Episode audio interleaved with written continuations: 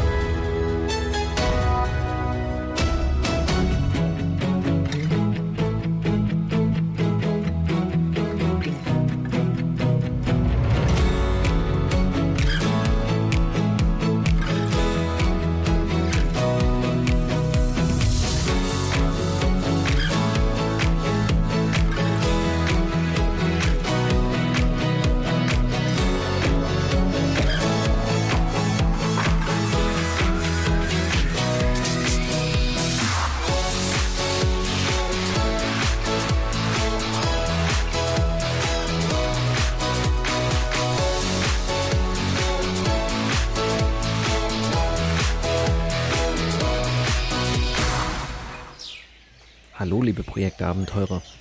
In der letzten Episode ging es um die Lebensmotive des Stephen Rees.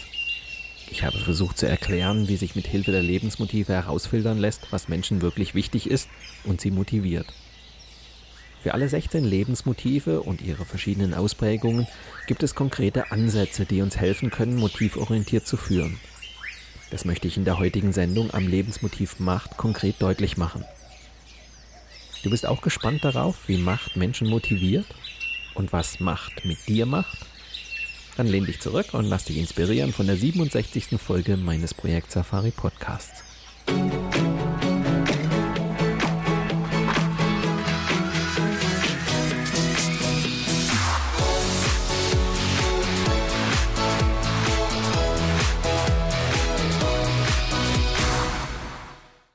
Einem Menschen Macht und du erkennst seinen wahren Charakter, lautet ein geläufiges Sprichwort.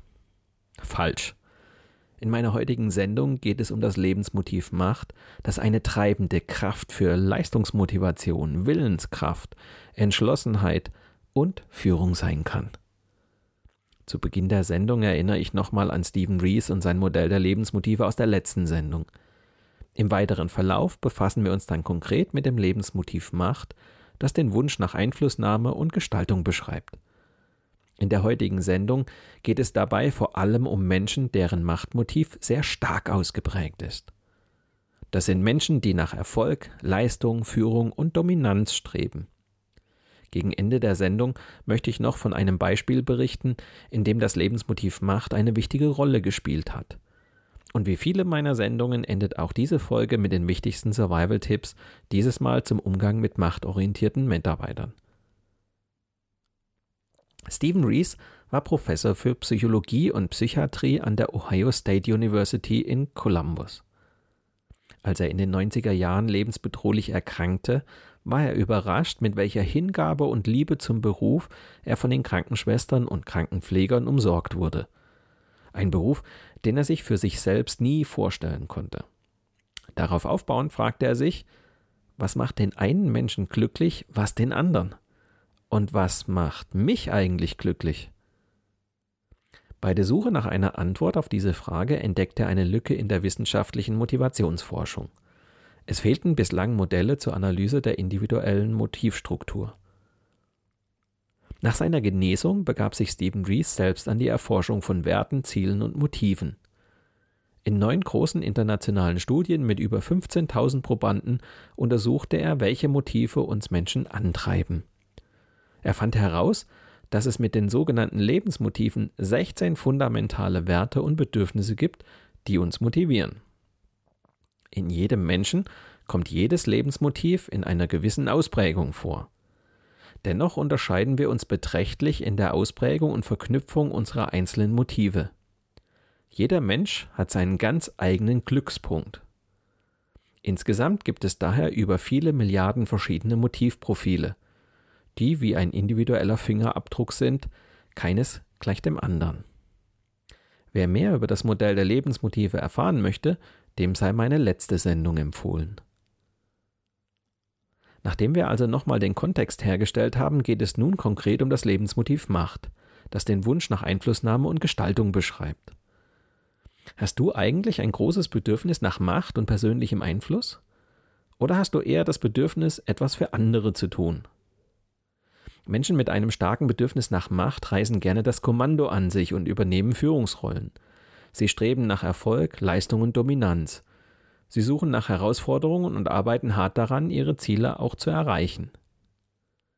Dagegen neigen Menschen mit einem niedrigen Bedürfnis nach Macht dazu, die Dinge laufen zu lassen, ohne dass sie versuchen, darauf Einfluss zu nehmen. Sie sind nicht faul oder gleichgültig, aber sie haben eine Abneigung dagegen, andere zu kontrollieren oder zu beeinflussen. Ihnen fehlt es oft an Ehrgeiz und sie lassen sich nur ungern in eine Führungsrolle drängen. Sie messen dem Privat- und Familienleben mindestens ebenso viel Gewicht bei wie ihrer Arbeit und Karriere. Jetzt frag dich doch mal, ob du dich wirklich in einem Umfeld befindest, in dem du gestalten und Einfluss nehmen kannst, in dem du Herausforderungen findest und deine Ziele verwirklichen kannst. Oder bist du doch eher jemand, der lieber im Hintergrund agiert, unter Anleitung arbeitet und nicht die alleinige Entscheidungsgewalt hat? Jetzt frag dich doch mal, ob du nicht lieber andere unterstützt, statt ständig deinen Willen durchzusetzen. Beginnen wir mit einem typischen Beispiel aus dem Projektalltag. Matthias ist vor kurzem in ein Großprojekt seines Unternehmens berufen worden. Nach einer gewissen Einarbeitungszeit soll er die Leitung einer neuen, abteilungsübergreifenden Projektgruppe übernehmen. Matthias besitzt ein hoch ausgeprägtes Machtmotiv. Das bemerkt auch seine Hauptprojektleiterin Andrea. Von Beginn an bringt sich Matthias mit großem Ehrgeiz in das Großprojekt ein. Er kann es kaum abwarten, die Leitung der neuen Projektgruppe zu übernehmen. Regelmäßig drängt er darauf, endlich loslegen zu dürfen, um seine Erfahrungen auch in verantwortungsvoller Position einzubringen. Nicht selten beäugen die anderen Teilprojektleiter den Ehrgeiz des neuen Kollegen mit einer hm, gewissen Skepsis. Matthias besitzt zweifellos ein hoch ausgeprägtes Machtmotiv. Er will in diesem Projekt nicht einfach nur mitarbeiten. Er ist beseelt von dem Wunsch, endlich auch Einfluss auf das Geschehen zu nehmen. Menschen wie Matthias suchen in der Regel Herausforderungen und haben den Ehrgeiz, exzellente Leistungen zu erbringen. Sie wollen Verantwortung und zeigen, was sie drauf haben. So kommt es, dass sich Matthias von Anfang an einbringt und versucht, das Kommando an sich zu reißen. Eine hohe Machtmotivation bedeutet auch, dass man sich für seine Überzeugungen einsetzt. Matthias neigt beispielsweise dazu, besonders laut zu sprechen, sodass auch an einem Gespräch Unbeteiligte ihn nicht überhören können. All das führt dazu, dass die anderen Teilprojektleiter Matthias nicht unfreundlich, aber doch mit einer gewissen Skepsis begegnen. Es stellt sich nun also die Frage, wie man damit umgeht. Hauptprojektleiterin Andrea erkennt schnell, dass Matthias motiviert und leistungsbereit zu Werke geht. Sie weiß, dass Mitarbeiter mit einem hoch ausgeprägten Machtmotiv Gestaltungsspielräume brauchen.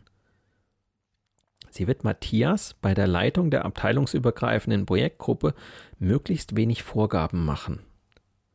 Andrea beschränkt sich zunächst darauf, die Ziele des Teilprojekts klar und auch messbar zu definieren lässt Matthias aber alle Freiheiten, wie er die Ziele mit seinem Team erreichen will.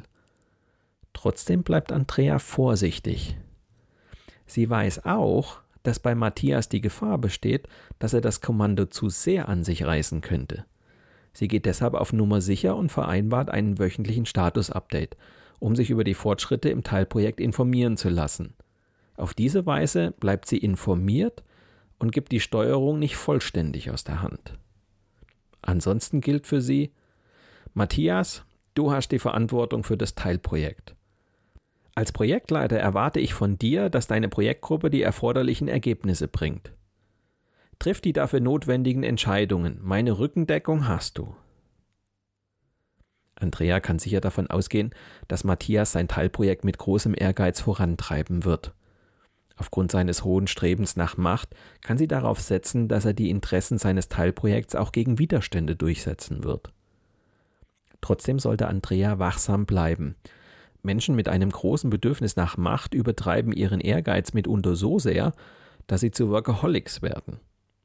Geraten sie dann zusätzlich unter Druck, neigen sie dazu, die ganze Verantwortung an sich zu ziehen.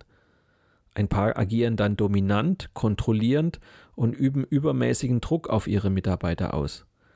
Das kann dann schnell dazu führen, dass die Stimmung im Projekt kippt.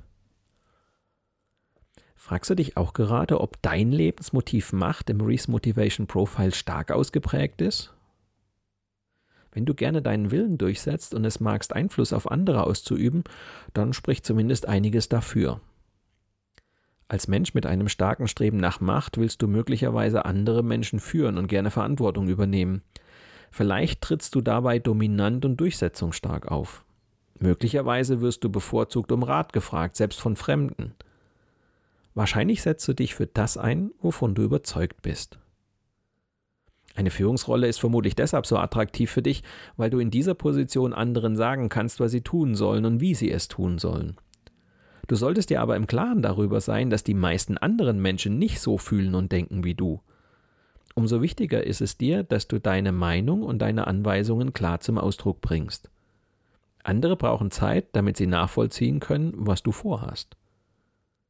Menschen mit einem stark ausgeprägten Lebensmotiv Macht neigen dazu, gerne sehr lange und sehr viel zu arbeiten. Allerdings solltest du auch Verständnis für andere haben, die eben nicht die Arbeit in den Mittelpunkt ihres Lebens stellen. Wenn du Chef bist, solltest du deine Leute rechtzeitig in den Feierabend schicken, selbst wenn du gerne noch länger bleibst. Tausende von Menschen bleiben Tag für Tag länger am Arbeitsplatz, nur weil der Chef auch noch da ist. Jetzt gibt es da schnell einen blinden Fleck. Menschen mit stark ausgeprägten Motiven verwirrt es, wenn andere Menschen Dinge tun, die sie nicht nachvollziehen können oder Erfahrungen machen, die ihnen zuwider sind. Wie kann man nur so unentschlossen sein und alles laufen lassen? Menschen mit einem starken Machtstreben halten sich selbst oft für Macher, die wissen, wo es lang geht. Sie sind ehrgeizig, sie arbeiten hart und viel. Je mehr Leistung sie bringen, desto überzeugter sind sie von sich. Manche übertreiben ihren Ehrgeiz so sehr, dass sie zu Workaholics werden und dabei ihre Gesundheit aufs Spiel setzen. Andere Menschen mit einem geringen Machtstreben halten sie dagegen für antriebslose und wenig ambitionierte Luschen. Sie fühlen sich von ihnen behindert, weil sie keine Eigeninitiative zeigen und sich immer hinter anderen verstecken. Mit dieser zur Schau getragenen Schonhaltung können sie nichts anfangen. Zum Ende der Sendung möchte ich noch von einem Beispiel aus meiner Arbeit als Berater berichten, in dem das Lebensmotiv Macht eine wichtige Rolle gespielt hat. In einem mittelständischen Familienunternehmen hat das Inhaber-Ehepaar beschlossen, das Unternehmen nicht an die Kinder weiterzugeben, sondern hat stattdessen Markus als neuen Geschäftsführer eingesetzt.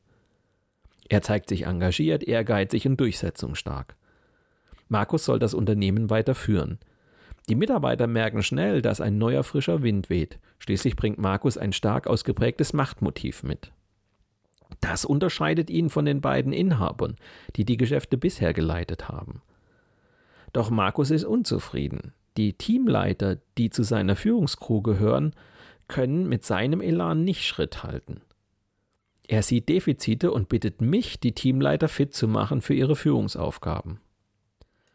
Schon nach dem Kennenlernen beschleicht mich der Verdacht, dass es nicht allein damit getan ist, die Teamleiter mit Führungswerkzeugen auszustatten. Ich befürchte stattdessen eine große Diskrepanz im Lebensmotiv Macht. Die Ergebnisse der Fragebögen bestätigen wenige Tage später meinen Verdacht. Während Markus Profil eine starke Ausprägung im Lebensmotiv Macht aufweist, sind die Ausprägungen seiner Teamleiter ausgesprochen gering. Auch wenn Markus das vielleicht erhofft hat, es kann nicht darum gehen, seine Teamleiter in meinen Seminaren zu ändern bzw. zu überzeugen. Im Gegenteil.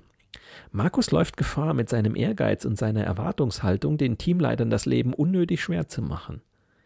Er riskiert die gute Beziehung zu seinen Führungskräften, nur um diese in eine Richtung zu zwingen, die sie nicht gehen wollen. Daraus resultieren zwangsläufig Zermürbungskämpfe, die nicht selten dazu führen, dass sich Mitarbeiter vom Unternehmen abwenden. Und das ist etwas, was sich Markus auf keinen Fall leisten kann. Markus muss erkennen, dass die Teamleiter ihre eigene Art haben, an die Führungsaufgabe heranzugehen. Das Ergebnis bedeutet ja nicht, dass sie nicht in der Lage wären, ihre Teams zu führen.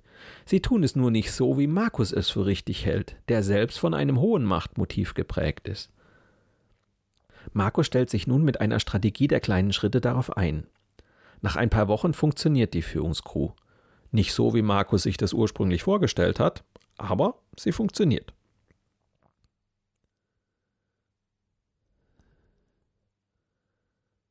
Zum Abschluss der Sendung noch einige Survival-Tipps. Übertrage Mitarbeitern mit einem hoch ausgeprägten Machtmotiv Verantwortung und gib ihnen Möglichkeiten, auf das Geschehen im Projekt Einfluss zu nehmen. Eröffne ihnen Gestaltungsspielräume und ermutige sie, Verantwortung zu übernehmen und die notwendigen Entscheidungen eigenverantwortlich zu treffen. Spreche durch Reizwörter wie Vorbild oder Leistungsträger den Ehrgeiz dieser Mitarbeiter an und verknüpfe diese mit deinen Erwartungen.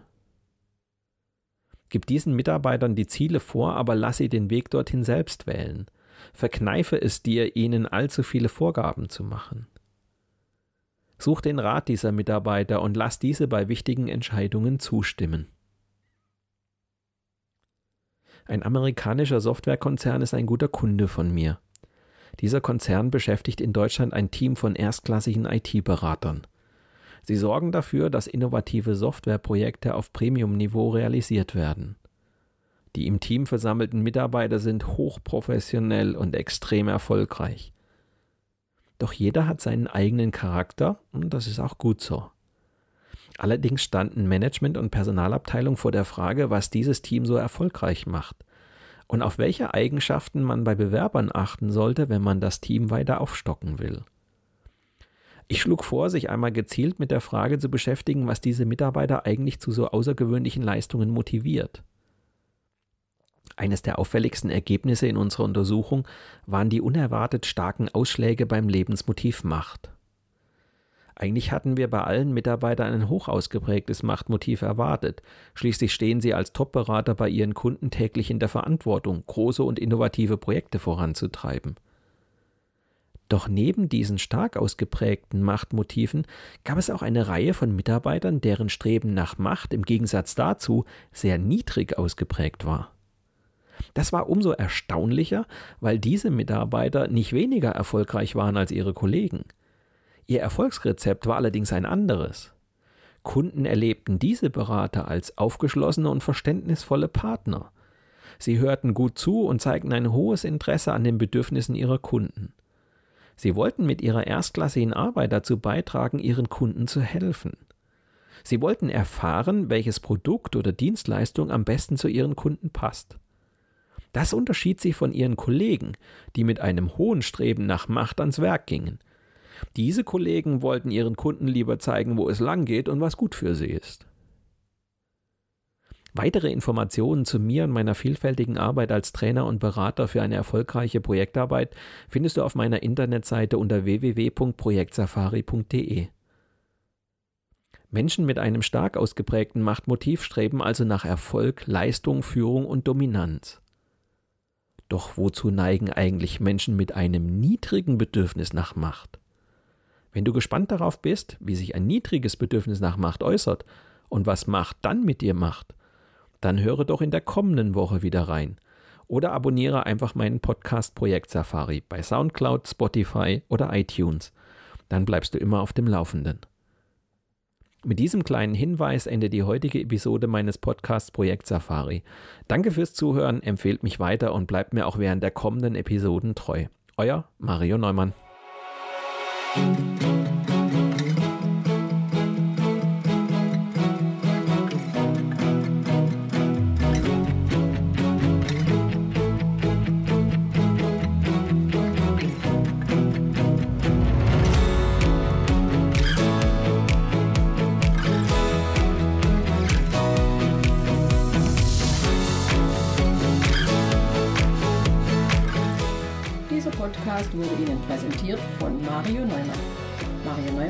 Experte für Projektmanagement. Als Trainer und Coach begleitet er Projektleiter durch alle Phasen ihrer Projekte. Seine Methoden hat er aus der Praxis für die Praxis entwickelt. Effektiv, leicht verständlich und sofort anwendbar.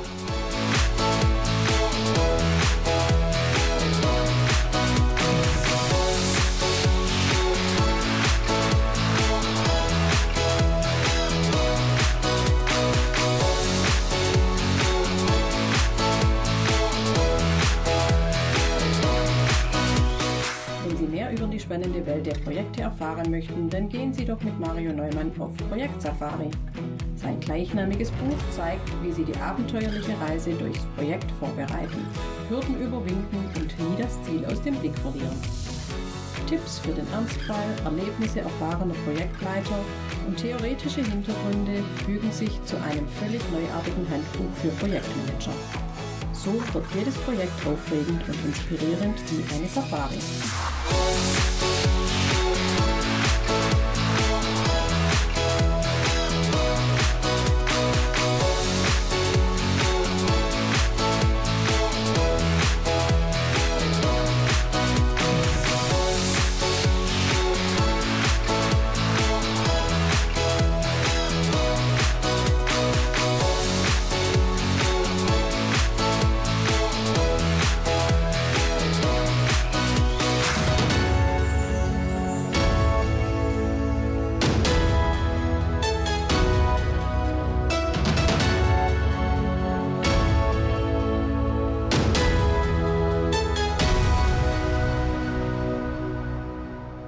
Ihnen gefallen hat, dann hören Sie doch wieder rein und empfehlen Sie uns weiter.